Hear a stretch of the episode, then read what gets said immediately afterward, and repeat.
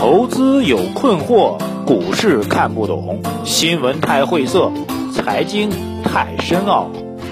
每天拿出五分钟，马洪曼博士为您闲话家常，答疑解惑。欢迎收听《财经老马日日评》。啊，各位老马日评的听众朋友们，大家早上好啊！现在是今天多少号？看一下啊，今天是二零一五年十一月二十三号啊。这个又是在机场给大家录节目啊，马上要坐这个飞机去香港参加一个我们上海青年和香港青年还澳门青年的一个对话活动啊，总共要持续三天啊。所以首先跟大家做一个预告啊，呃。早上应该录音 OK 的啊，在酒店里录音应该 OK 的。那么晚上的时间可能会考虑到工作，考虑到 WiFi，哈 哈大家能省钱省钱，所以会可能会晚一点啊，提醒给大家。然后并不影响国产经济啊。这个周末消息还比较多的啊。第一个消息呢，就是恒大足球队再度夺得了这个呃。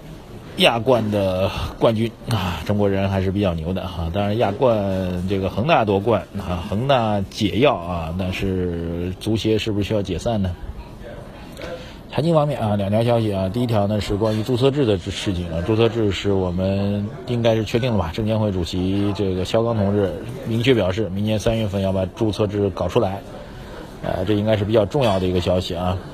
呃，首先呢，大家理解中国政策的推进呢，必须要从这个我们执政党的相关文件来解读啊。十八大文件当中提到的注册制啊，然后三中全会当中也不断的在在强调，呃，注册制这事儿是板上钉钉必须要弄的，啊，所以这个在三中全会文件当中明确之后呢，必须要弄的。所以尽管证券法的修改啊，所以这次有特别的一个表述，就是尽管证券法的修改被推后了。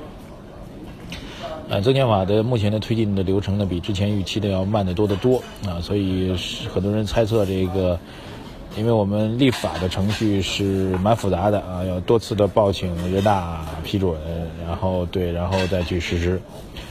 呃，所以这次有一个比较明确表述，即便证券法立法延后了，但是我们也要怎么样呢？我们也要把这个呃。我们也要把这个注册制搞起来啊！我们可以通过这个修订案的方法啊，就既有的证券法修订案的方法，或者补充解释的方法，把注册制的事情搞定啊！所以这事儿是板上钉钉了。这个事情影响还是比较大的啊！它的一个长期的战略影响啊，什么叫注册制啊？给大家解释一下，注册制的真实含义呢，就是理论上来讲，我们现在的所谓我们叫做核准制了，我们现在发行叫核准制，再早之前是明确叫审批制啊，再早之前叫额度制哈。就是每个省每个行业分一个上市公司的额度啊，然后这个哪怕你这公司最早以前，哪怕你这行业当中就压根没上市公司，没公司啊，比如说这个医药卫生部门啊，也分一个上市公司的名额，对，这最早啊，然后后来改成审批制啊，审批制完了改成叫做核准制，其实核准制依然是实质性的审核。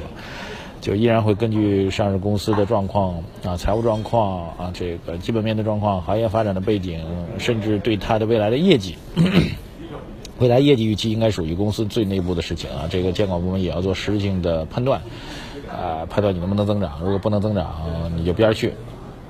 对，所谓的核准制其实也是实质性的审核。那么现在我们把它改成了什么呢？各位，改成了叫做注册制。理论上来讲。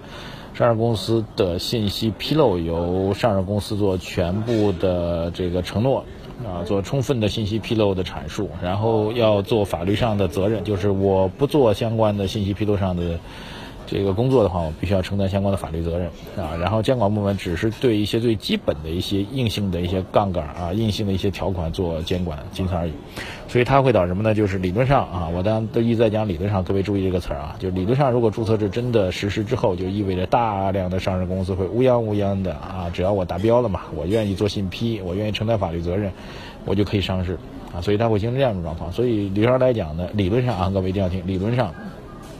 那么上市公司大量上市之后呢，会导致的结果就是，呃，垃圾股啊，就是像比如说像这个我们讲到的香港地区的这种仙股会越来越多啊，然后壳的价值会急剧的下降，壳价值就没有价值了啊，因为大家都容易上市了嘛，对，然后蓝筹股的投资溢价会比较明显的显现出来，会呈现出更多的像现在的香港市场的这样一个投资的一个逻辑，各位需要关注的啊，这是一个比较重大的变化。所以对于价值投资理念来说，会理论上来讲会帮助比较大啊。可能你听出来，我为什么一直讲理论上啊？因为理论上来讲，这注册制全部实施之后就是这样一种格局。